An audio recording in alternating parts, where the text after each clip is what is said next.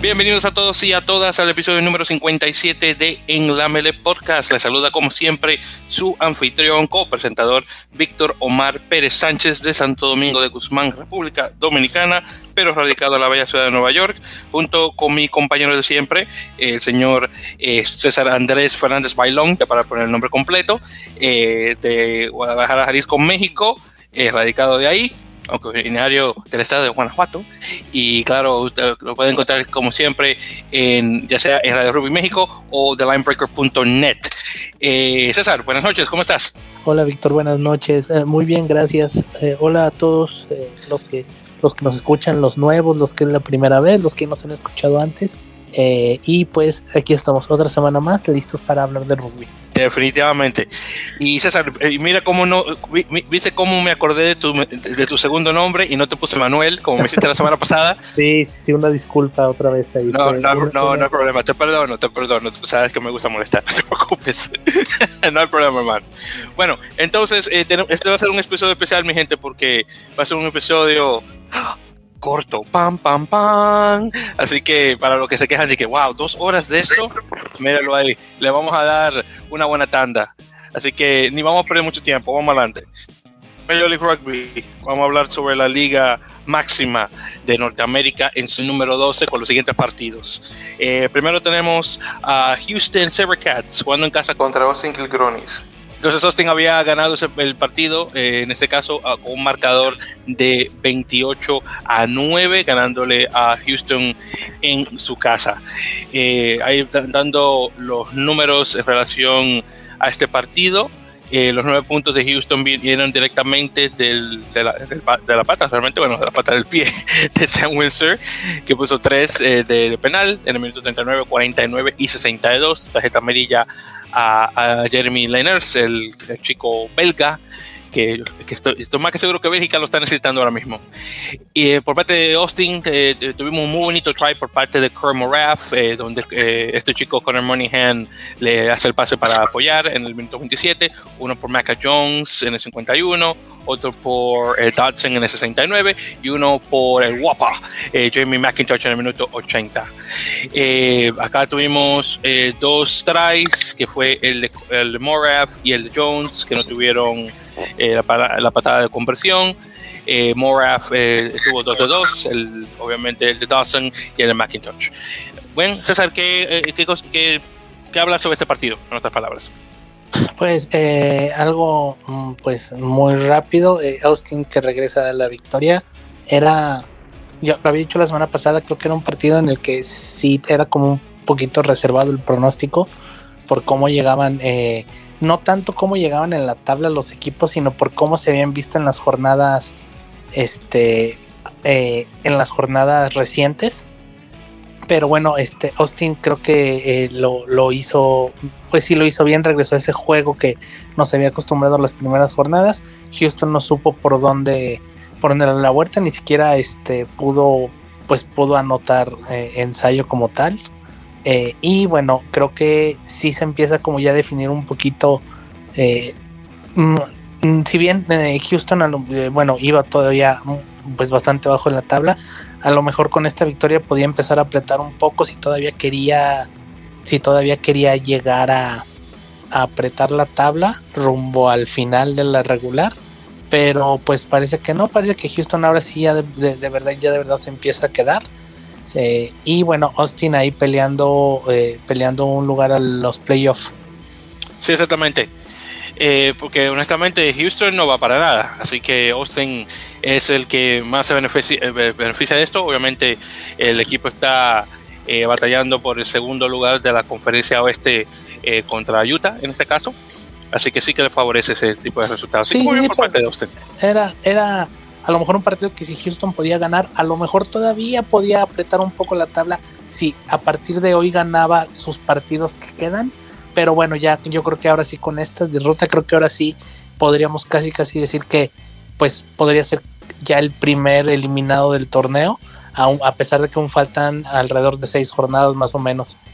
Estoy de acuerdo y de hecho eh, Houston ahora mismo está de último lugar en la tabla Eh, así que no está muy bueno para el equipo de, equipo tejano. Eh, bueno, entonces continuando, tenemos luego el partido de, estar aquí a mi listado, el de Nola Gol en casa contra eh, Rugby ATL, el equipo de Atlanta. ¡Wow! ¡Qué buen partido! Quedó con un marcador de 8 a 7 que es muy interesante porque es un marcador de, partido de béisbol y cae muy bien porque obviamente eh, la, mina de oro, que es el nombre del lugar donde juega Nola, es un antiguo eh, eh, campo de, béisbol, así que definitivamente esto cae bastante bien y es muy raro en rugby tener un marcador tan, tan corto, pero honestamente esto muestra el, poderío de, de Atlanta y definitivamente muestra que tiene potencial, eh, eh, no solamente para ir a las semifinales y, bueno, a las finales realmente de la, de la conferencia este y luego las finales ya en general de la liga, eh, pero definitivamente mostró que su posición de número uno en la tabla eh, sí que vale la pena. En relación a puntaje, tuvimos un try por, o ensayo por parte de Jeremy eh, eh en el minuto 13 por, eh, por Atlanta y luego un penal por Carlsen en el 72, que eso fue lo que realmente marcó eh, el, puntaje para, eh, para, para, ganar. la conversión desafortunadamente fue fallida y luego no la puso un, un, try en el minuto 39 por parte de Cam Dolan, conversión por Damien Stevens, el chico en Namibia, el Scrum, el melee. Eh, bueno, hubo muy buena defensa por parte de, de Atlanta al final y, bueno, el marcador quedó como mencioné, 8-7. César, ¿qué tal ese partido? apretado, ¿no? Como aparte de apretado, con muy pocos puntos, ya no es algo que, este, que estamos acostumbrados a ver en, la MLR, como lo fueron el resto de partidos de la jornada, eh, pero no es algo que estamos acostumbrados a ver. Este, un juego muy parejo, muy eh, trabado, por decirlo así, la 8-7, creo que el marcador lo dice.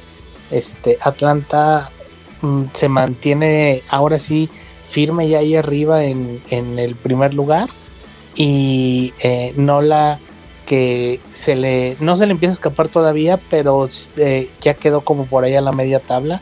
Creo que era un partido importante. La ventaja es que una no fueron tantos puntos en contra y bueno pudo pudo por ahí este nada más la diferencia de un punto que a lo mejor eh, después con la tabla tan apretada que hay en la conferencia ese tipo de cosas puedan ser los eh, eh, los criterios de desempate y creo que se le puede ayudar al final ahí a buscar una clasificación. Y no la, honestamente, aún en derrota, claro, se lleva el punto, eh, el punto ofensivo por quedar en, entre los siete puntos. Y, bueno, todavía se mantiene ahí en, la, en la tabla. En este caso, tiene la posición, está, está en cuarta posición. De hecho, está empatado con, con, con New England 30-30 así que honestamente no está tan mal. Eh, claro está, todavía falta muchísimo todavía. Esta solamente es la, eh, la fecha número 12 y en este caso estamos hablando que nos quedan, eh, a ver, son 18 en total, nos quedan 6 más. Eh, entonces todavía hay mucho que jugar. Bueno, continuando, luego de ahí tenemos el partido de Toronto Arrows jugando en casa, entre comillas, en su casa eh, por pandemia, que es en Marietta, Georgia, el estado de Georgia, eh, jugando contra San Diego Legion. Este es un partido eh, interconferencial entre este y oeste. Toronto obviamente viene con su banda eh, sudamericana entre jugadores eh, uruguayos y argentinos, y, pero desafortunadamente no pudieron ganar, quedó, quedó un marcador de 40 a 30, un partido que honestamente Toronto podía ganar, pero desafortunadamente problemas mayoritariamente en defensa eh, no le dieron la oportunidad de poder ganar y justamente San Diego pudo, pudo, vencer y de una muy buena manera. San Diego tiene tries por parte de Ethan McVeigh, en el minuto 12, George Furno en el 12 de George Furno, el, el, el italo-australiano, para ser más específico, en el 51-60, y uno por parte de Tiam Lutz en el 71.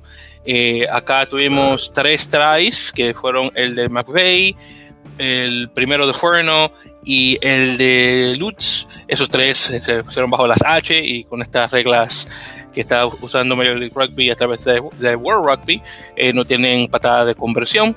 Y luego una por parte de Peterson, que fue el segundo try de Forno en el minuto 61.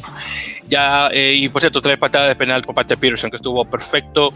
Eh, no solamente en penal, pero también dio una, una patada de drop, o, de, un drop goal. creo que es el tercero ahora en la liga, así que no está nada mal. Tarjetas amarillas a, Tim Lutz y uno a este, Dan Pryor, el, el nuevo eh, Pryor, que está en la liga.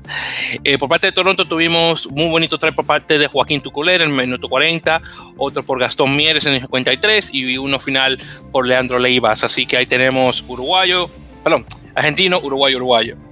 Y acá en relación a conversiones, eh, perfecto por parte de, Taylor Adams, 3, 3 de 3, penal 3 de 4. Bueno, César, ¿qué tal este partido? Que estuvo muy bueno y estuvo bien latinoamericano en ese caso, claro está. Ah, Entonces, ¿qué tal este partido? Bien latinoamericano.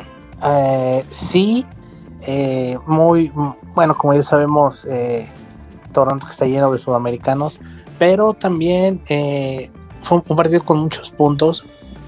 Errores en la defensa, como ya lo comentaste, Toronto ha tenido esa, ya lo habíamos comentado antes, esa dualidad de que ataca muy bien, creo yo que peca y exagera al atacar en abierto, y de repente tiene algunos errores en defensa que hace que también les anoten muchos puntos.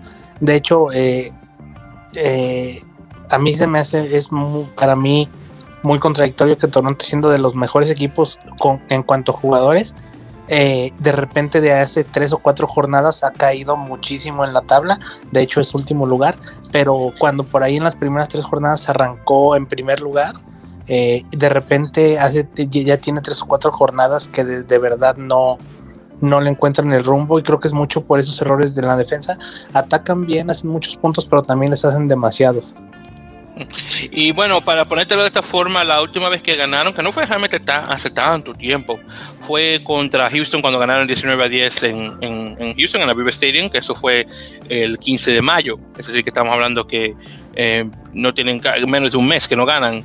La, en, la, en, la, fecha 10 estuvieron libres, en la 11 tuvieron el partido este eh, contra New England, que perdieron por un, un, pelo realmente, y obviamente este partido que estamos comenzando ahora. Así que, y, bueno, y antes del partido con Houston, eh, perdieron contra Atlanta, eh, perdieron contra Nola, eh, desboronaron a Nueva York, porque ahí fue cuando le ganaron 53 a 12 a Nueva York, y, luego, y le metieron los 52 puntos a, a Seattle, pero luego de ahí, sí, las cosas, no sé, eh, me imagino que tiene que ser el desgaste, el hecho de que están, no están obviamente operando desde, Canadá, sino desde Georgia. Así que deben haber muchos factores, obviamente. Sí, puede ser, eh, puede ser eh, en parte eso, estoy seguro que sí. Y hablando un poquito de San Diego, yo no sé, a lo mejor se llame, pero creo que yo veo a San Diego también ya lo habíamos comentado antes y en, en otros juegos que también tenía errores en la defensa pero yo creo que yo veo a San Diego más seguro cuando Cecilia África no está jugando de fullback. Eh, y como en esta ocasión el fullback raro que fue Santiago, eh, fue González Iglesias, que normalmente Santiago González Iglesias es apertura o centro, yo de hecho yo no recuerdo haberlo visto jugar de 15, creo que es la primera vez que yo lo veo jugar ahí, pero creo que, eh, bueno, Cecilia África es un gran jugador, pero creo yo que es un jugador más para las puntas y creo yo que se ve más seguro un poco la defensa de San Diego, si bien le hicieron muchos puntos, pero creo que funciona mejor. Creo que a lo mejor esa opción de pasar a Cecilia África un win creo que ayudaría más a que, a, que esté, a lo mejor si está jugando en el fondo. Sí, sí, sí, y honestamente a mí también se me hizo bastante raro el hecho de ver a, a él, a, a, González Iglesias en esa posición, sí, porque yo honestamente de igual manera lo conozco de apertura eh, pero poniéndolo de, fullback o, zaguero, eh, sí, se me hace bastante raro. Claro está, siempre que el tipo pueda hacer su trabajo y lo haga bien, eso es lo que, honestamente, todo lo que importa. Y ya sabes que hay muchos de estos equipos que tienen eh, sus, dos o a veces tres, lo que dicen en el playmakers, que son lo que hacen, obviamente, las jugadas, ya directamente poniéndolo como un centro, o, o de vez en cuando poniéndolo ya sea en las alas o los wings o directamente de fullback o zaguero. Entonces ya realmente depende del entrenador y cómo quiera armar el, ataque, diría yo. Sí, entonces este ese, ese tipo de jugadores que pueden jugar toda la, toda, todos los backs. No, no es tan común que alguien pueda este, jugar todas las posiciones. Bueno, Santiago González Iglesias, yo nunca lo he visto jugar de wing, pero este esa dualidad normalmente de fullback y apertura que muchos lo tienen y también el centro y el apertura este normalmente eh, si bien a lo mejor eh, los aperturas no son conocidos por ser tan tacleadores pero sí por tener el buen manejo del pie y en, siendo fullback tienen, el manejo del pie es muy importante Sí, exactamente. Eso, y eso, y en esa posición de fullback, extremadamente necesario eh, tener un buen pie. Bueno, entonces en ese caso, hermano, ya continuando. Entonces acá tenemos ya el siguiente partido que sería el de New England eh, Free Jacks jugando en casa eh, contra All Glory DC. Acá tuvimos un muy buen marcador que fue de 38 a 34. Wow, wow, wow. Este sí quedó un poquito de controversia, pero ya lo voy a, mencionar al final. Entonces vamos a hablar primeramente de los marcadores y ahí entramos a, lo que venimos.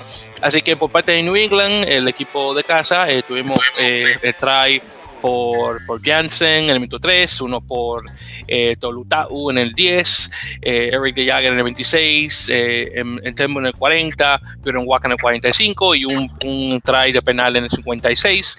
Bjorn Waka puso dos eh, patadas de conversión de 4 y dos de y, dos tries nos opinan con conversión que fue por, por el hecho de ponerlas bajo las H que fue el de Waka y obviamente el penal claro está eh, por parte de DC tuvimos uno por eh, dos por Corey Daniel. Eh, el chico ha estado muy bueno, por cierto, relativamente nuevo al juego, antiguo, antiguo luchador, luchador amateur específicamente, estilo greco-romano. luego tuvimos dos por Cusano en el 47-77. después uno por este chico Robertson, el pateador del 51, y uno por Demonte Novo en el 67. Dos conversiones de 6 Mire todos los puntos que se quedaron en la tabla. estamos hablando que eh, estamos hablando de cuatro. Y entonces estamos perdiendo, en este caso estamos diciendo que cuatro patadas, ese sí, dos, cuatro, seis, ocho puntos se quedaron fuera. Y eso le ha dado la, victoria de Increíble. Y tenemos una tarjeta amarilla a, a Bueno, entonces este partido eh, primero comenzó con New England poniéndose a la delantera DC de poquito a poco fue que comenzó eh, a coger ritmo, a coger ritmo y bueno, el partido se quedó bien parejo. Lo interesante fue la última jugada del partido. Eh, ya minuto 80, pa, pa, pa, comenzaron a correr, comenzaron a correr. Eh, Robertson viene parte de la defensa, le hace el pase, ya está en la 22, le hace el pase a Twisitala entonces, obviamente, como medio scrum, medio melee, bajito, el balón como que eh, le rebota de las manos, se va atrás, obviamente hace el no con y ahí desafortunadamente pierde el, partido. Si él atrapa, si, si, no se mete sería raro. Desafortunadamente sí quedó el partido. Yo honestamente quería que eh, ganara, pero bueno, no, no. Entonces dime César, ¿qué tal este? Pues de ahí de muchos puntos emocionante el partido como casi son todos los partidos de la MLR con muchos puntos, pero Nueva Inglaterra como que no queriendo ahí de a poquito ya está tercer lugar. Eh, eh, no empezó bien, pero como que han ido afianzando, han ido encontrando mejor, mejor juego. Y, bueno, han estado sacando unas victorias que, que, han sido muy importantes y han tenido una muy buena racha, sobre todo que han mejorado mucho el juego y ya están ahí peleando la clasificación arriba. Este, sí, esa jugada polémica al final que a lo mejor, bueno, ya incluso lo platicamos tú y yo por fuera, lo del bar, lo del bar, perdón, estoy pensando, está, dando la cara en la cabeza en el fútbol, de lo del video ref, este, eh, que bueno, la MLR no lo tiene y para este tipo de jugadas definitorias así, pues sí sería muy importante poder implementar algo, pues la, herramienta del, eh, del, del temeo, ajá, y este, y bueno, creo que sí, obviamente, pues tiene, influye mucho en el partido. Pero de todos modos, creo que Nueva Inglaterra sí fue mejor para mí. Se, se, vio más sólido, sobre todo porque traen racha de, no tanto a lo mejor de racha de tantos partidos ganados como tal, pero sí de que están jugando mejor, o sea, se ven mejor en la cancha, se ven más, más, este, más compactos, se ven mejor, se ven más en forma, se ven más, este, como le decimos aquí, se, tienen se ven más, este, traen la inercia de, de, los buenos resultados y del buen funcionamiento sobre todo. Y este cuidado por ahí porque eh, si no se, los de arriba si no se, se, se, se ponen eh, atentos o si no, mm, si no, si no hacen, si no hacen confianza los que están arriba, pues por ahí a lo mejor un letero les puede dar un susto eh, acercándose ya al segundo, tercer, segundo, primer lugar de la conferencia. Exactamente. Y, y por cierto, en el, porque no había mencionado eso y qué bueno que lo mencionaste, lo del, lo del TMO. No, no aunque honestamente cuando dijiste, eh, cuando dijiste el bar, yo lo que estaba pensando era un bar. Yo no estaba ah. pensando en video, sino un bar, un lugar. Que yo, bueno, ya no me preocupes, que en futuro vamos a un bar, hermano. Eh, pero era en relación a la última jugada que mencioné de, de, de, de Tucitala, donde un jugador eh, de obviamente de New England, que va a ser obviamente el, el, placaje, el, el, tackle para, eh, para tirarlo al, suelo. Eh, mete como que la mano de Dios estilo así a Maradona y bueno, nadie lo ve y claro, ¿qué puedo decir? Entonces esa es otra cosa también y, le había hecho el comentario a César en relación a lo de que la liga definitivamente necesita un, un TMO, Television Match Official, nuevamente un, video asistente, lo que sea directamente para que pueda ayudar, pero desafortunadamente eh, el Major League Rugby no está usando el número apropiado de cámaras, solamente cuatro en lugar de seis u ocho eh, que se necesita, obviamente son los gastos, eh, son muchas cosas, entonces esto es algo que, la, que, que Major League Rugby estoy seguro que saben, que la gente lo quiere, ojalá que se pueda dar en el futuro, porque honestamente, bueno, eh, siempre eh, mencionamos la SLAR, que SLAR lo tiene y lo demás, pero claro, hay que admitir que SLAR una, eh, estamos hablando de gastos completamente diferentes, estamos hablando de cosas directamente que las uniones están, están ayudando y, lo, y estamos hablando de un mercado muy diferente de Latinoamérica Estados Unidos, nada que ver. Entonces, son cosas que, que, que se entienden, pero aún así es que queremos ver y ojalá que se pueda dar eso en el futuro. Bueno, entonces ya tenemos ese. Luego de ahí tenemos otro y el último, que wow, ese sí que verdad que me dolió. Este es eh, Seattle Seawolves eh, en casa jugando contra Utah Warriors. El partido quedó con un marcador de 29-28 ganando Utah. Otro de última jugada, que ya lo voy a explicar en un momentito más, hablando del puntaje. Eh, de Utah tenemos uno, el primer try por Franco Vandenberg en el 2, uno por Bailey Wilson en el 22, otro por Van Buren en el 59 y el último que realmente marcó la diferencia de Olive Khalifi en el minuto 80. Acá tenemos eh, tres conversiones de cuatro por parte de Calvin Whiting, en el, que fue el de Van en el, en el 2, y luego el de Van Buren en el 60 y obviamente el Khalifi en el 80, y una patada de penal en el minuto 40. Por parte de Seattle tuvimos eh, a, eh, Record, Hatting en el 17, Ross Neal con dos en el 30 y en el 50 y uno por Dawai en el 34 el de Record Hattie se metió bajo las H, no venía con conversión. Y tuvimos tres patadas por Alatimu, el, samoano, eh, que fue en el 31 por Neil, el 35 de Dawai y una en el 51, que esa yo creo que era el 51, espérate, que fue como el 51. Sí, ah, bueno, sí, el, el de, el de Neil, ¿verdad? Que puso dos, exactamente. Bueno, acá en este partido realmente fue Seattle que comenzó muy bien se veía que iban a ganar por fin un tercer partido, pero no. Utah eh, eh, arañó, arañó, arañó y pudo salir y se pudo escapar. Y, y, honestamente, que fue lo que le dio la victoria. Y fue una victoria muy interesante porque eh, comenzó a llover y, cuando se terminó el partido fue que yo creo que fue tal vez antes de que terminara el partido fue que comenzó a llover de verdad fuerte y fue una fue una fue un partido increíble, honestamente. Y dime, César, ¿qué tal este partido? Eh, muy cerrado. Eh, como dices al principio, Seattle, se veía mejor. Empezó bien. Eh, pero bueno, a lo mejor ese, esos errores, esa, inexperiencia y ese recambio que está sufriendo y que le había costado al, que le ha costado toda la temporada, creo que le volvió a jugar en contra. Y yo también jugando muy bien, viene ahí en los, en los eh, puestos altos de la tabla y creo que ahí se definió pues por eso, por ese tipo de cosas. Eh, lo de este, pues sí, nada más eh, ha ganado muy pocos partidos esta temporada, pero creo que sí es algo de notar que se ve que juega mucho mejor que como al inicio. Y esto lo habíamos comentado antes, que conforme fueran pasando las jornadas probablemente iban a ir mejorando el juego. Eh, probablemente esa temporada no vayan a llegar a playoff, pero a lo mejor puede ser como que las bases para que las próximas puedan eh, volver a lo que fueron las primeras dos, porque bueno, ellos, ellos eh, fueron, han sido de los principales protagonistas de esta liga, siendo campeones ya en un par de ocasiones. Y este, y bueno, Utah que también yo creo que es un equipo que como que al inicio no lo teníamos muy ahí arriba, pero en estas últimas jornadas y parece que de aquí a lo que va a ser el final de la temporada. Creo que va a seguir manteniéndose regular. Se ve, se ve muy fuerte, sobre todo, yo lo vi, este, sobre todo se ve muy fuerte. A mí en lo personal me gustan mucho los centros, son de esos centros rompedores fuertes que son muy difíciles de defender.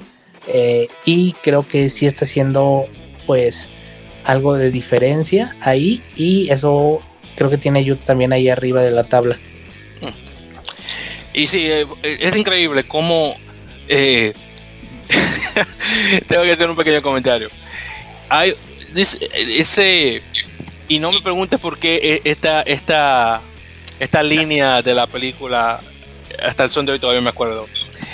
Si tú recuerdas, César, la película, eh, la primera película de Yu-Gi-Oh, la que salió de verdad en cines, y, recuerdo que y, fue el doblaje en español que vi en ese entonces.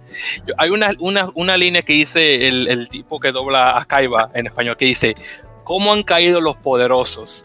Yacen en el suelo como perros esperando que lo saquen de su miseria.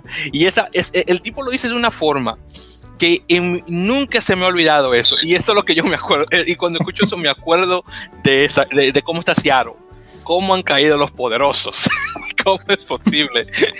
y tuve jugar, yo a decir tuve jugadores porque estaba pensando en Yu-Gi-Oh! Sí, sí. Y tú ves equipos como Utah que estaban malísimos hace unas temporadas y mira cómo están, están en segundo lugar. Utah y Austin en la primera, en la, en la primera y la segunda, bueno, la tercera también, temporada de, bueno, tercera entre comillas, por toda la pandemia, claro. Pero la primera dos temporadas de Major League Rugby no estaban en nada. Y mira cómo ha caído Austin. Houston, un, equipo que comenzó tan bien en la primera temporada, no comenzó en la liga de verdad, se cayó. Es increíble, no, Pero bueno, en todo, en todo caso, ya para repasar la tabla, entonces tenemos en el, en el este, ATL, eh, Atlanta, 39 puntos. Eh, Nueva York, que estuvo libre esta fecha, con 34 puntos en segundo lugar, obviamente. Luego, como mencioné anteriormente, New England Free Jacks, no la gol, eh, los dos con 30. New England eh, sube por, eh, creo que son los puntos a favor, si mal no recuerdo. Luego tenemos All Glory en 26 y Toronto en 23. Así que no está tan mal. Ahora lo que vamos, lo que, lo que da pela, como decimos en Dominicana, es la conferencia oeste. Tenemos a Giltini, que estuvo libre, 41 puntos en primer lugar. Utah con 36. Austin con 31, San Diego con 29, Seattle que por fin sale del último lugar con 14 y Houston que ha estado peor que ellos últimamente con 13. Y ahí queda actualmente la liga. Eh, oh, perdón, las tablas, disculpe. Entonces, ahora hablando sobre esta eh, fecha, la fecha número 13, tenemos a All Glory en casa contra Nola. Luego, eh, que me imagino que este partido Nola debería ganarlo pero vamos a ver. Claro, está Old Glory todavía tiene la, este, tiene la espina de la, de la derrota anterior. Luego tenemos a Gilgronis en casa contra Toronto, que ojalá por fin puedan ganar. Luego tenemos a Utah en su casa contra San Diego. Me imagino que será un muy buen partido y, pues, específicamente se va a fabricar hasta acá. Luego tenemos un partido muy especial que es Robbie United New York contra Atlanta. Este va a ser especial porque este, este partido, César, no se va a jugar en Cochrane Stadium, no se va a jugar en, Jersey City, Nueva Jersey, se va a jugar en la ciudad de Nueva York, específicamente en, el, creo que se llama Bolson Stadium, creo que se llama, es el campo del de, campo de las este, de los equipos eh, femenino y masculino de fútbol, fútbol soccer de la Universidad de St. John's, que está en Queens, uno de los, uno de los cinco condados de la ciudad de Nueva York. Así que este partido se va a jugar en Nueva York, que es justo. Así que estoy muy feliz y puedo confirmar que voy a ir a ese partido. Así que muy bueno. Luego ahí tenemos a New England Free Jacks eh, en casa contra Seattle, eh, eh, Seawolves. Vamos a ver. Y finalmente tenemos a Giltinis que va a jugar en casa contra Houston Sabercats. Ojalá que Houston le dé una, una buena un buen reto a, a Giltini, como hizo la vez pasada cuando jugaron en Houston, pero eso está por verse. Así que no está nada mal eso. Y por cierto, ya, ya terminado esto de, de Major Rugby, eh, brevemente quiero hacer un pequeño paréntesis y dar gracias a uno de los amigos del podcast, eh, Matías Matusa Acebo, eh, periodista y, deportivo y fotógrafo, que tal vez lo recuerdan de uno de nuestros episodios anteriores, cuando estuvimos hablando por primera vez sobre, rugby argentino, antes de tener a Felipe y Agustín de, de Rugby no sé si tal vez recuerden que había mencionado Matías que iba a hacer una gira eh, por Estados Unidos, específicamente para tomar fotos a varios, eh, en, varios partidos de, la Major League. Eh, ya estuve en San Diego, eh, tuvo, una, muy buenas fotos y para los que nos están siguiendo por Instagram, ustedes se han dado cuenta que Matías eh, nos ha dado la amabilidad de usar algunas de sus fotos y muchísimas gracias a él, obviamente, públicamente, por la ayuda que nos ha dado con eso. y también él estuvo en este último partido de, de All Glory contra New England Free Jacks y él tuvo muy buena vista de esa última jugada y realmente fue la persona que mencionó sobre lo del TMO, así que honestamente hay que darle su mérito, que él fue que realmente que mencionó eso. Eh, y justamente está acá en la ciudad de Nueva York, él estar en el partido que acabo de mencionar, el de Atlanta eh, contra Nueva York. Eh, como mencioné, estaré en ese partido, estaré con él. Eh, con suerte tomaremos unas cuantas fotos para ponerlas directamente a nuestro Instagram para que ustedes puedan ver eh, cómo estuvo la cosa. De hecho, él y yo nos pudimos ver y, lo invité a, a beber unas, unas, cuantas cervezas, como se debe en el rugby. Y bueno, la pasamos muy bien. Estuvimos hablando, obviamente, de su experiencia hasta ahora eh, por estos lados en relación a la toma de fotos, eh, los partidos, todo el temeo, que obviamente, obviamente bastante eh, controversial, entre comillas, honestamente. Pero sí, ha estado muy bueno y muchísimas gracias a Matías por, por la amabilidad de las fotos, el tiempo que, que me ha otorgado. de que pues, el hombre es bastante ocupado, así que si me dio un momentito solamente ahí para ver unas cuantas cositas yo invitarlo, ha sido un placer y vamos a ver cómo se dan las cosas este domingo, todo depende, claro, está del clima, pero si todo va bien, estaré en el partido y, nada, los, los, al tanto. Pero nuevamente quería darle eh, saludos directamente a Matías por eso. Bueno, entonces ya pasando de Major League Rugby, chicos, vamos a cruzar el charco y vamos a hablar un poco sobre eh, el rugby español nuevamente, porque César, gustó tanto nuestra conversación de rugby español, hermano, que de las actualmente 79 eh, descargas que tuvimos en nuestro episodio eh, número 56. Que son, son muchas para un episodio tan largo. Exactamente, de casi dos horas, por eso acabamos de hacer esto corto, para que la gente no se vaya a quejar. Tenemos ahora con una descarga que ocurrió ahora mismo, que, que acabo de, que acabo de refrescar la, la, página que, donde, que usamos para subir los, los, este, los episodios, tenemos 80, 80, eh, tenemos 80 descargas. De esas 80 descargas, y lo voy a ver, y lo estoy haciendo acá en vivo mientras estamos grabando el podcast, tenemos 25 de España. De 80, 25. Así que gustó mucho la conversación, obviamente sobre el, el tema eh, de, nuevamente de, Rubio Español, así que lo vamos a mantener. Y pues esto es la descarga que acabamos de tener ahora mismo de México, así que muy bueno, hermano. Perfecto. Mejor aún, mejor aún. Bueno, perfecto. Entonces vamos a hablar sobre lo poquito que ocurrió, poquito entre comillas, que ocurrió en el rugby español, que fue la final de la Copa del Rey que es el, bueno, realmente diría yo el segundo torneo grande de rugby español. Obviamente el primero sería eh, la de la División de Honor, que como mencionamos la semana pasada ganó BRAC, el Valladolid Rugby Asociación Club, también conocido como el Quesos Entre Pinares, que Quesos Entre Pinares es una marca. Y el, esta, esta final de, Copa, Copa de Rey, ocurrió entre mi equipo, los, los Granates, el, rugby, el Covendas Rugby, eh, de Alcobendas, que está localizado en la región de Madrid, eh, contra eh, la Universidad de Burgos, bajo cero, que, bueno, obviamente en la ciudad de Burgos, que está en Castilla y León, creo que está. ¿Verdad? Ok, perfecto. Sí, sí, verdad. Gracias, que tengo que. tengo que recordar mis, este, mis comunidades autónomas. Y bueno, te ríes, pero tengo que recordarlas.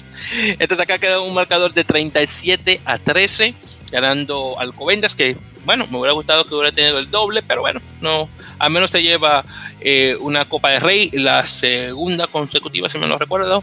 Eh, lástima por los burgaleses, que ese es el gentilicio de las personas de Burgos, que eso no lo sabía hasta que comencé a ver rugby español. Eh, pero sí estuvo muy bueno, eh, muy buenos puntos. Ahí también estuvo jugando el, caballero este, eh, Werman, el, el, neerlandés, en el partido contra, contra Bélgica, que estuvo con, con Benjamín García Propato, que por cierto, Benjamín, saludos a él directamente, que nos está siguiendo solamente por Twitter, pero también por Instagram. Así que un placer. formado, un jugador formado en el famoso Hurling Club en Argentina.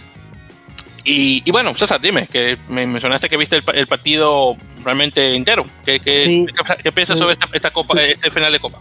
Lo vi el lunes, este, lo vi ya después de, grabado. Eh, bueno, fue un partido, mm, no fue, no fue un partido parejo, a lo mejor no lo que se esperaba de una final cerrada.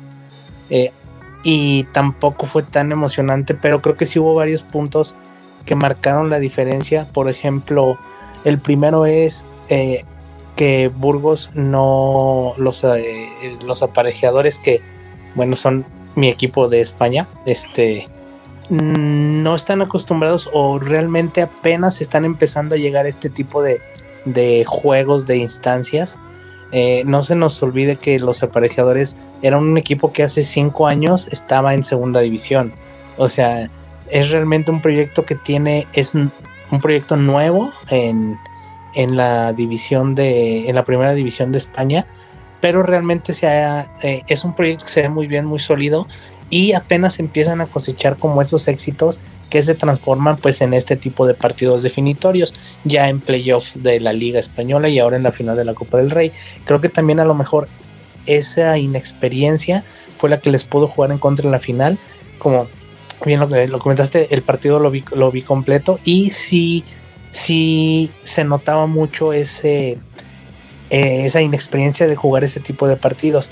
Y bueno, por el contrario, Alcomendas ya es muy acostumbrado a estar en ese tipo de instancias del rugby español. Eh, y se notó muchísimo la experiencia para jugar un partido, una final, se notó mucho.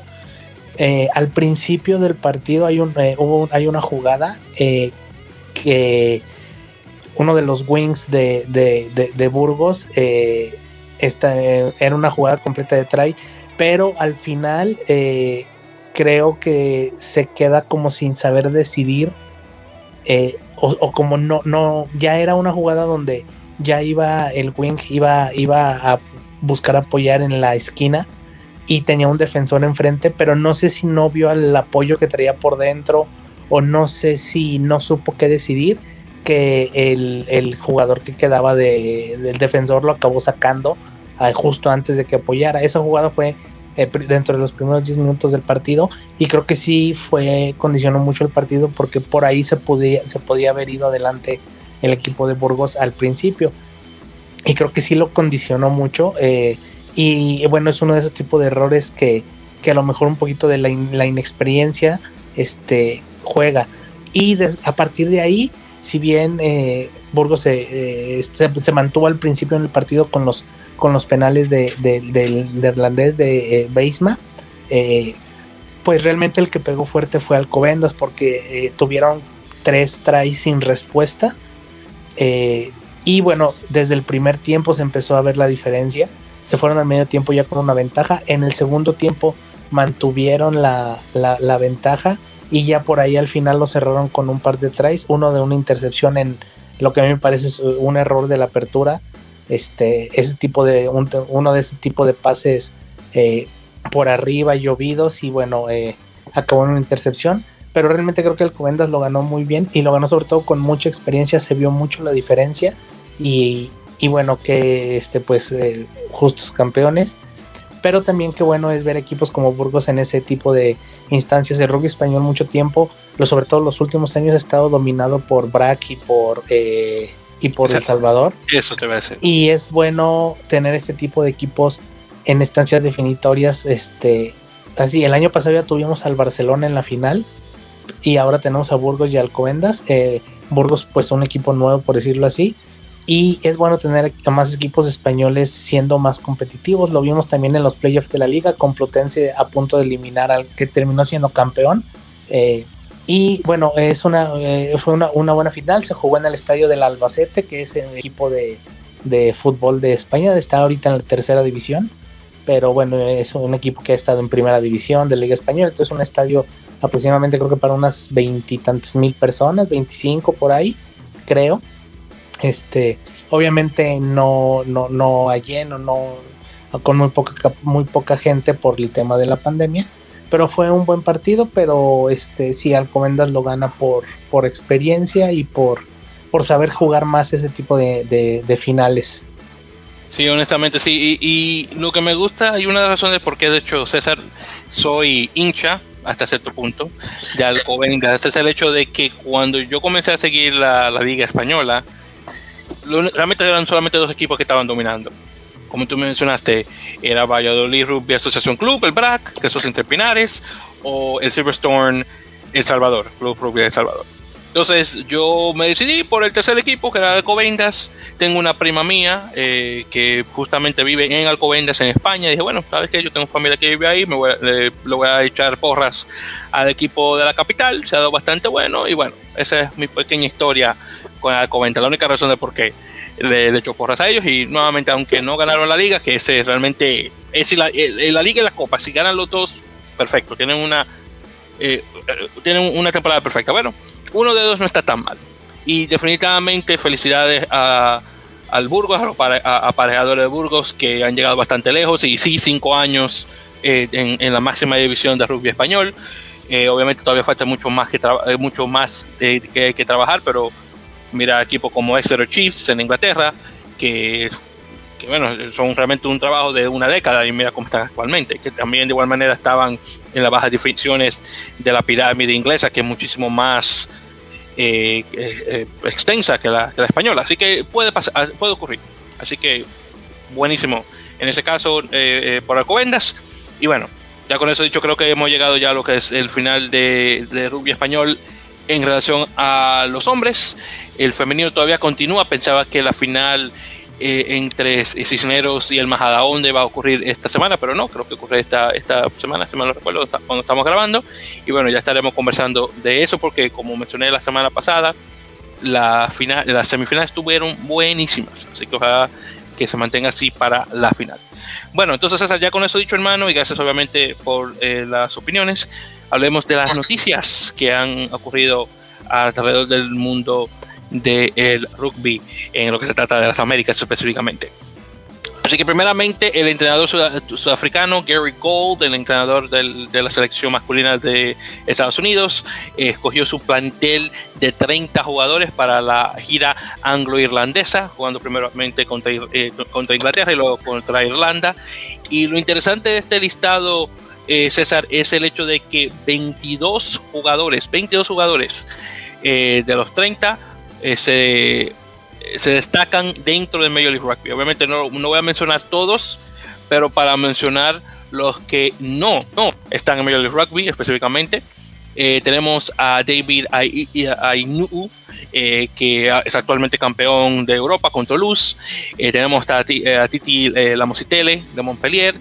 Luego de ahí tenemos a eh, Capelli eh, eh de, de, Saracens, que juega obviamente en segunda división actualmente con Saracens. Saracens, por cierto, va a jugar ahora contra Ealing Trailfinders, que es en una serie de dos partidos, que si no estoy mal, el que gana no solamente gana obviamente la, la Championship, la segunda liga, pero creo que avanza directamente a la primera división. César, ¿eso va a ocurrir esta temporada? ¿El, pase de primera, de segunda a primera? ¿O van a parar y, y, lo van a tener que hacer la temporada que viene, si es que sabes? Disculpa, se te cortó un poquito, ¿me puedes repetir? Ah, sí, no hay problema.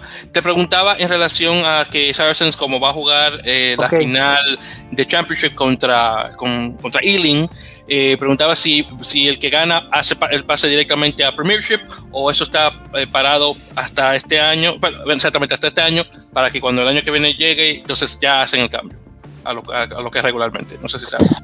Mm, me, mira, es una final a dos partidos. Sí, exactamente. Este, creo que si hay ascenso, según lo que había leído, si hay ascenso. Bueno. Este, a menos que hayan dicho alguna otra cosa, pero este, eh, si hay, si hay ascenso. Obviamente, bueno, nada más es uno, es el campeón. sí, exacto. Eh, y pues nada, mm, es un juego de dos partidos. Ahora, también el este fue uno de los equipos que le ganó ya a Saracens eh, en, en, una, en el partido de pretemporada. Lo recuerdo. Sí, si bien en la, en la temporada ganó, ganó Saracens, pero si hay algún equipo que pudiera llegarle a causar algún susto a Saracens serían los, eh, los de eh, Ealing. Ajá. Exactamente. Sí, y, no se me olvida el partido que tuvo Saracens contra Cornish Pirates, que perdió. Y bueno, y perdieron ese partido. Y wow, eso se, se desencadenó en las redes sociales. Increíble. Bueno, entonces, en todo caso, eh, Pifeletti está en, en, Saracens. Luego tenemos a Joe Taufete, que está en Lyon, en Francia. Eh, tenemos a Greg Peterson en Newcastle. Eh, y yo creo que son todos. En relación a los que son delanteros, en los forwards. En los backs, técnicamente tenemos a Rubén Dajas, que está, es con Saracens, pero claro, actualmente está con, con Austin, mientras tanto. Luego tenemos al capitán, AJ McGinty, en Cell Sharks, mi jugador favorito. Eh, luego tenemos a Master Brock o Brachy, como se pronuncie, en Western Force, en Australia. Eh, y sí, ah, bueno, mentira, Will Hooley, acá se me olvidaba, Will Hooley de Saracens también. Eh, así que esos son todos los jugadores que no están jugando en Major League Rugby. Luego de ahí todos, obviamente, sí. ¿Algún comentario, César, sobre este, este listado? De, no sé si has, estado al tanto del listado de jugadores. Pues de hecho, bueno, lo leí de pues nada más este lo de Conor Bonningham que ya habíamos dicho que probablemente o se merecía una llamada a la selección y bueno mira no le fallamos ahí está. Y qué bueno porque va a ser un, una buena prueba. Definitivamente. Y ahí vamos a ver realmente el nivel que, que él y los otros jugadores porque recuerda estamos hablando de 30 jugadores 22 son de Major Rugby. Así que vamos a ver realmente el nivel que tiene la liga cuando se están viendo con estos chicos que juegan ya sea en Premiership Rugby de Inglaterra o Pro 14, de, que es, la liga eh, celta italiana sudafricana. no sé cómo sería esa. Pero bueno, ahí vamos. Eh, y justamente hablando de Estados Unidos, eh, ya se, se confirmó, César, Infinity Park la, la, bueno, la casa actual de Colorado Exos, porque ya no vamos a hablar de los Raptors, eh, va a ser anfitriona del partido Estados Unidos contra Canadá, de, eh, del clasificativo al Mundial 2023, y va a ser específicamente un 11 de septiembre. Así que estoy más, más que seguro que va a haber homenaje para las personas, obviamente, los fallecidos del, del ataque terrorista del 2001. Eh, entonces esto va a ser una serie, como mayoritariamente siempre lo es, de dos partidos eh, eh, una en Estados Unidos, otra en Canadá. Vamos a ver ya luego dónde el partido en Canadá se va a jugar, si es que se va a jugar, claro, todo dependiendo cómo está la cosa está con las fronteras y demás. Eh, actual, eh, y ya claro, no sé si este equipo que acabamos de conversar de Estados Unidos va a ser igual a el de que se va a ver las caras con Canadá en septiembre, pero si es el mismo, y Canadá no da la cara muy bien contra Gales y el otro partido que tienen, que ahora no recuerdo con quién es, eh, se, va a ver, se la va a ver muy fea con Estados Unidos. O sea, es posible que, claro, tal vez gane el, el segundo partido, dependiendo de, cómo salga la cosa, pero bueno, la veo un poquito difícil. Estados Unidos ha estado bastante bueno, ojalá que Canadá pueda dar buena pelea y tiene mucho tiempo sin ganarle también. Sí, a ver, este, la eliminatoria, yo creo que sí, primero, obviamente la ventana es muy importante para Estados Unidos, no siempre tienen la oportunidad de jugar esos partidos con esas selecciones europeas, pero obviamente lo importante creo que ahora es la eliminatoria y los jugadores que mejor estén en la ventana son los que van a jugar contra Canadá. Eh, definitivamente. Definitivamente, hermano. Y bueno, vamos a ver. Ojalá que todo salga bien con eso y que dándole la mejor suerte a, los dos, y el que mejor gane, por supuesto. Bien, entonces continuando, tenemos eh, Argentina, por fin confirma el partido con Rumanía el 3 de julio. Y César, estuve conversando, y una de las cosas que habíamos eh, conversado Matías y yo eh, este pasado lunes, nuevamente ahí tomando unas cuantas copas de una muy buena cerveza irlandesa, es una cosa que mencionó Matías, que honestamente estoy muy de acuerdo con él. ¿Para qué jugar este partido? ¿A cómo beneficia esto a Argentina? Porque estos son jugadores que fácilmente pueden lesionarse cuando van a jugar la serie contra Gales. Y, entiendo el punto que hace Matías. No, no voy a decir que él está completamente erróneo en eso. Pero realmente esto no es tanto ayudar a Argentina, esto está ayudando a Rumanía, un, equipo que, como tú sabes, César, no ha estado muy bien últimamente. Ha tenido muchos problemas de formación de jugadores nuevos. Su, su generación grande ya se está retirando y los problemas que ha tenido la Unión dentro de su país con el estadio que le regaló el antiguo gobernante del país, que ahora lo quieren tomar para eh, eh, solamente para hacer eh, partidos de fútbol. entonces, Son, muchas cosas que le están ocurriendo desafortunadamente. Así que esta ayuda realmente va para ellos, para, para Rumanía. Sí, ese es un tema que, que sí es, es, polémico. pero bueno, ya hablando un poquito más del, del juego, sí, obviamente el beneficiario de Rumania Argentina pues realmente para no dejar de tener competencia realmente pues a los europeos, bueno, sobre todo Irlanda, Escocia, Inglaterra, ir a jugar las, eh, con los Lions, pues normalmente este test siempre, este, este, eh, los años de gira de los Lions son tests un poco no tan comunes a los que estamos acostumbrados a ver. Eh, obviamente el beneficio es para Rumania. Argentina le va a servir para probar y para aceitar jugadores para el Rugby Championship, que es lo que a ellos les importa. Es muy cierto eso, muy cierto. Y bueno, vamos a ver. Y de hecho, ya para ahí haciendo ese, ese pase, ah, ya que estamos hablando de, Argentina, eh, cambio en el plantel de, Argentina, justamente. Desafortunadamente, Matías Orlando eh, se lesionó eh, cuando estaba jugando con Newcastle Falcons.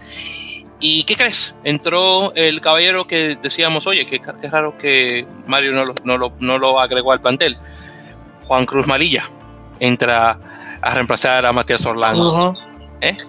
Sí, sí, este, eh, como ya he dicho, no, no, no sabíamos por qué de primera no lo había llamado, pero bueno, ahora se le da la oportunidad por una lesión.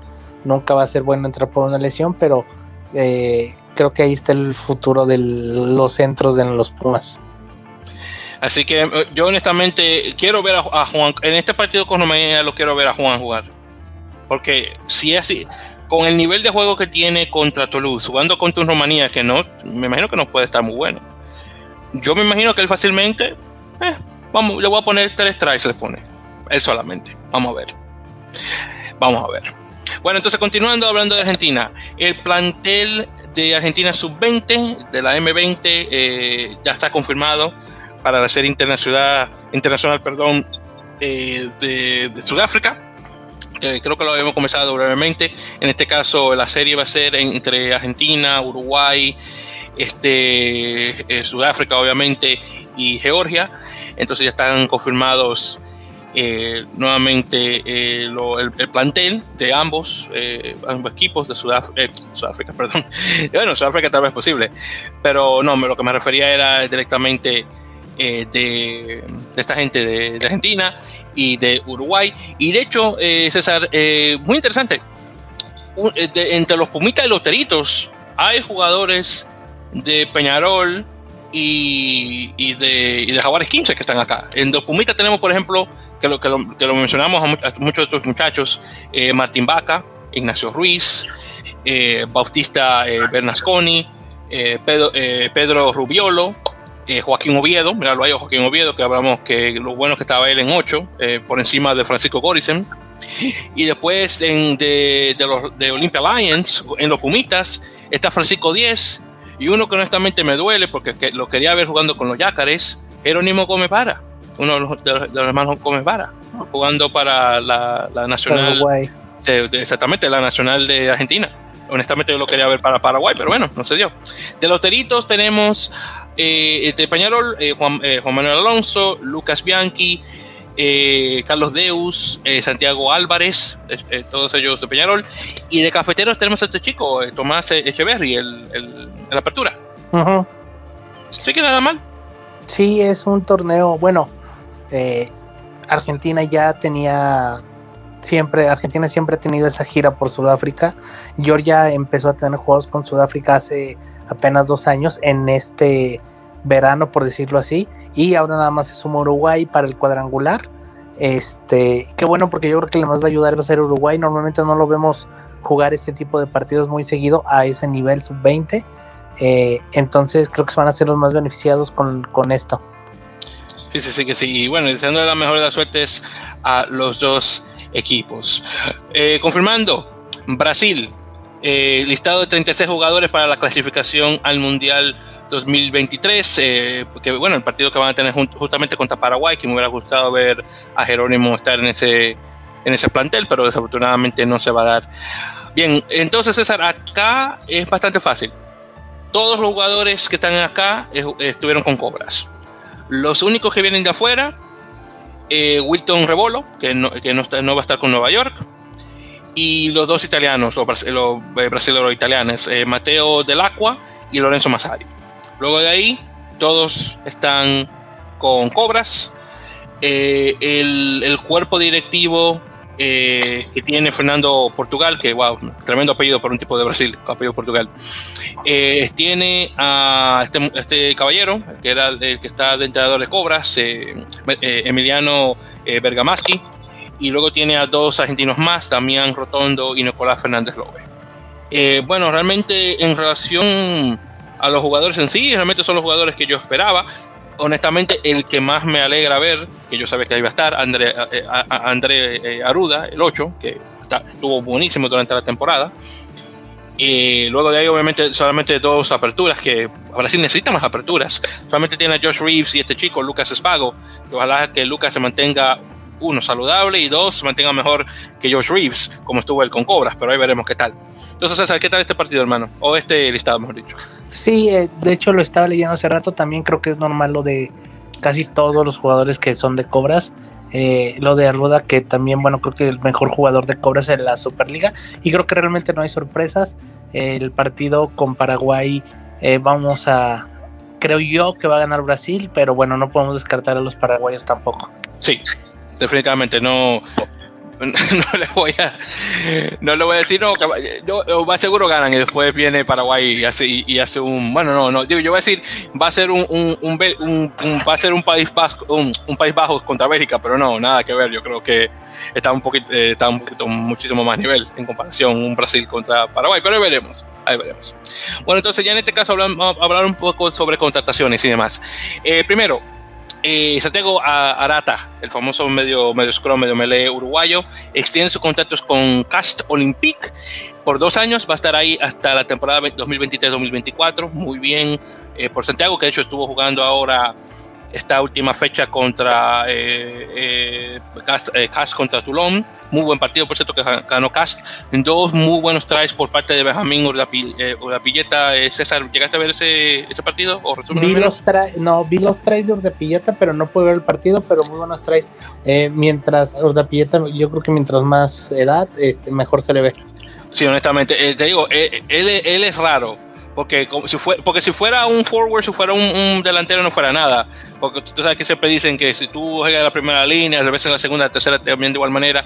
Mientras, eh, es como, es como el, el, vino, mientras más añejo, mejor. Entonces yo creo que eso le está pasando a él jugando de apertura. Es muy interesante eso. Así que nada, más bien, me, me por Santiago y, y, bueno, ojalá que más jugadores uruguayos se le puedan sumar en, en Francia. Eh, luego de ahí tenemos una cosa que habíamos mencionado anteriormente, César, que ya está confirmado, obviamente. Eh, Bautista del Gui, el famoso ala eh, Owen argentino, que firmó ya oficialmente con Perpiñán, ya que Perpiñán eh, subió oficialmente al top 14 luego de su una gran victoria que tuvo contra Biarritz Olympique. lo que más me duele es que mm, desafortunadamente Van no fue a la final, el equipo de, de, de Normandia, pero bueno, ya será para la próxima en este caso y ya creo que entonces acá Biarritz jugaría el, el playoff contra Allen a ver quién sube y quién baja, ¿verdad? Eh, sí, es este un directo que ya fue el de Perpignan y el otro es un playoff. Exacto.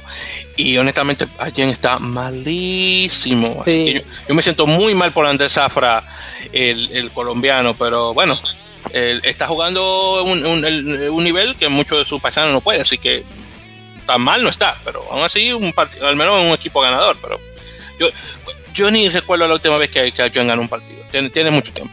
esta temporada no ha ganado nada, así que. Y con esto de la pandemia, el resultado muchísimo, muchísimo peor. Bueno, entonces ya continuando, chicos, ya para terminar, que vamos muy bien de, de hora.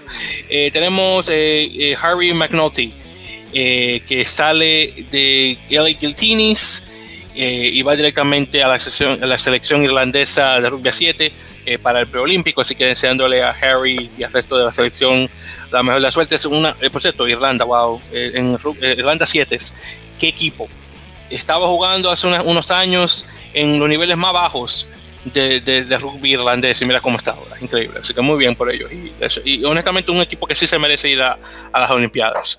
Luego tenemos a Free Jacks que firman a este caballero, Stefan eh, Kotze, el, el hooker, el talonador de Seattle que pasa ahora a la costa este. Y de hecho estuvo jugando en el partido este de, New England contra Old Glory. Y ya finalmente César, para terminar con una buena noticia, San Diego va a regresar a Torre Stadium, va a regresar a casa por fin eh, en los partidos de la de, sería del, del 20 y el 26 de junio, que en ese caso estamos hablando que son los partidos de la fecha 14 y 15, en este caso, el que va a jugar contra Guiltinis y el que va a jugar con Austin, los dos van a jugar en casa, en Torero Stadium. Así que muy bueno, me alegra saber eso. Y, pues, justamente, ah, perdón, dime, antes de... No, nada más antes de, cerrar, este, mm, ahorita que estás hablando de esto de firmas y todo eso, vi una foto de, a ver, no sé si, este, si el nombre lo tengo mal o no, pero creo que uno de estos chicos de de Colorado Exos, creo que era, no, no, no sé si era Sean Clark, eh, uno de los segundas líneas. Sí, sí, sí, lo, recuerdo. Eh, vi una foto de él con eh, estaba le tomó foto a una gorra de Guiltinis sobre una mesa y estaba estaba tagueado Jalen Robinson también. No sé si por ahí van a eh, traen algo, no sé, ya no ha pasado, no ha salido nada, eso lo vi creo que el lunes y ya no han dicho nada ni ha salido nada, pero no sé si sea como un guiño a, que a lo mejor por ahí algo va a pasar. Uh, hermano, ojalá que fuera así, porque para los que no, para lo que no estuvieron siguiendo el, proyecto de, de, Color Exodes, Sean Clark, no recuerdo que también estuvo jugando, porque honestamente no estaba poniendo mucha atención, pero sé que él tiene, tiene promesa pero Jalen Robertson, hijo de, del antiguo basquetbolista este que estuvo en, Filadelfia en, en 96ers por muchísimo tiempo, tiene un hermano que juega eh, fútbol americano profesional. Wow, eh, con el poquito de tiempo que tiene el rugby se nota que tiene muy eh, tan buena promesa. yo escuché varias entrevistas de todos los jugadores y siempre decían, oye, ¿cuál es el jugador que está dando más garra? Jalen todos dijeron él, él y el, el, chico este que nació en Nueva Zelanda, pero creado en Estados Unidos, eh, Chance, ellos dos. Y Chance, ese tipo es alto y wow, y, fuerte. Los dos lo son. De hecho, acabo de entrar ahorita al Instagram de Sean Clark y en su descripción del perfil está tajeado ya Guiltinis. Uh, hermano, qué bien. Ahora, eh, si, no sé si tú tienes el, el de Jalen para, para, que me lo puedas confirmar, sería buenísimo. Eh, sí, pero él no, no, este, él no dice nada.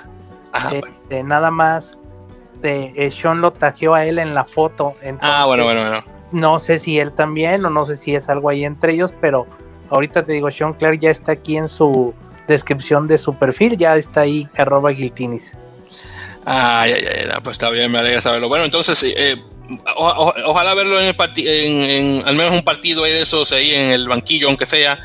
Eh, vamos a ver, vamos a ver, pero sería buenísimo ver los chicos estos de Colorado Sexos jugar eh, en su primera temporada, jugar un partido en medio de Rugby, uno de ellos sería buenísimo ver. Así que, bueno, a lo mejor no sé si esta, pero bueno, también ya está el equipo de la academia. No sé si a lo mejor vayan para allá también. O bueno, quién sabe, vamos a ver. Sí, es posible que puedan jugar para los Loyals y se queden ahí antes de que lo puedan jugar ya en serio, eh, definitivamente. Y pues entonces el comentario que iba a hacer ya para finalizar, hermano, es en relación a Torre Stadium justamente. Eh, comenzando el año que viene, ya se, se ha confirmado, eh, la, la, Liga Nacional de Fútbol Femenino de Estados Unidos eh, va a tener una franquicia originalmente en Sacramento, que ahora va a estar jugando en San Diego Indoor Stadium, comenzando en 2022. ¿Cómo esto va a afectar a, a, Legion, que era el único equipo profesional que estaba jugando en ese estadio? Aún no lo sé, pero es posible que para 2022 sea un poquito más difícil el jugar en ese estadio si va a haber un equipo de fútbol jugando ahí también. Así que vamos a ver qué tal. Va a ser muy interesante eso. A ver, a ver cómo pueden, a ver qué tanto los afecta. Sí, definitivamente. Una cosa muy buena, por cierto, que eso sí me alegra ver, el crecimiento del fútbol soccer, no solamente en Estados Unidos en su totalidad, pero específicamente la liga femenina que está creciendo aparte de, de la Major League Soccer. Así que está cogiendo mucho auge. Obviamente el equipo nacional está buenísimo. Pues eso, César, mi más sentido pésame por el 3-2. Sí, qué buen partido. pensaba que no, pensaba no, no, esperaba esa respuesta de ti. No, bueno, o sea, a mí me gusta, es lo que está pedido con a mí me gusta mucho el fútbol, pero más que, obviamente digo, a nadie le gusta que su selección pierda, pero más que uno ponerse, o yo más que enojarme o algo porque pierdan, yo me divierto mucho viendo los partidos y el del domingo me divirtió muchísimo. Estuvo muy bueno. Sí, yo, mira, yo no soy muy de fútbol, pero ese, ese partido me gustó bastante. Por cierto, hoy eh, Estados Unidos 4-0 a Costa Rica. Sí, a Costa Rica. Sí, muy bueno también. Que, y Costa Rica que, que, ah, bueno, sí, Costa Rica creo que le ganó a, Honduras por el tercer lugar, ¿verdad? Por penales, creo que fue. Sí, fue en penales. Sí, sí, exactamente. Entonces, bueno. Así que eh, lástima que Navas no jugó para ellos, eh, pero bueno, es lo que pasa. Exactamente, pero bueno, pero sí, pero felicidades a Estados Unidos eh, masculino o varonil que, que, ganó la Copa Naciones de Fútbol de la CONCACAF. Que ahí para hacer un, pequeño paréntesis, hablando de rugby, hablando del fútbol soccer. Bueno, entonces chicos, yo creo que con eso llegamos ya oficialmente al final de, este episodio número 57 de la Mele Podcast. Muchísimas gracias a todos por escuchar. Ya saben que para la próxima estaremos conversando sobre la fecha 13 de Major League Rugby, obviamente sobre mi experiencia en, en Boston Field, o Boston Stadium, perdón, en Queens, eh, ahí conversando obviamente eh, sobre lo que ocurre ahí y la foto que estará tomando Matías, a ver, un poquito, a ver si llego a hablar un poquito sobre eso de igual manera. Em, fuera de eso, claro está, chicos, se saben, en las redes sociales nos pueden seguir, facebook.com barra en la mele podcast eh, y arroba en la mele en Twitter e Instagram. Eh, Instagram ya eh, estamos tratando de tener esa, eh, y también Twitter, claro, está tratando de publicar lo más posible para obviamente tener un poco más de crecimiento. Así que muchísimas gracias a los que los poquitos que nos están siguiendo en Instagram y que ojalá, eso pueda crecer un poco más y de igual manera en Twitter. saludos obviamente a, nuestros nuevos oyentes, que de poquito a poco está creciendo nuestra comunidad y eso me encanta ver, viniendo de todo el mundo. Eh, gracias a las personas esas que nos escuchan desde Finlandia, Rusia, Hong Kong, Reino Unido, eh, Canadá de vez en cuando. Eh, y ojalá que pues, tengamos más personas. Alemania, no se me puede olvidar, claro está, y, y de, Suecia nos, también nos tocó alguien.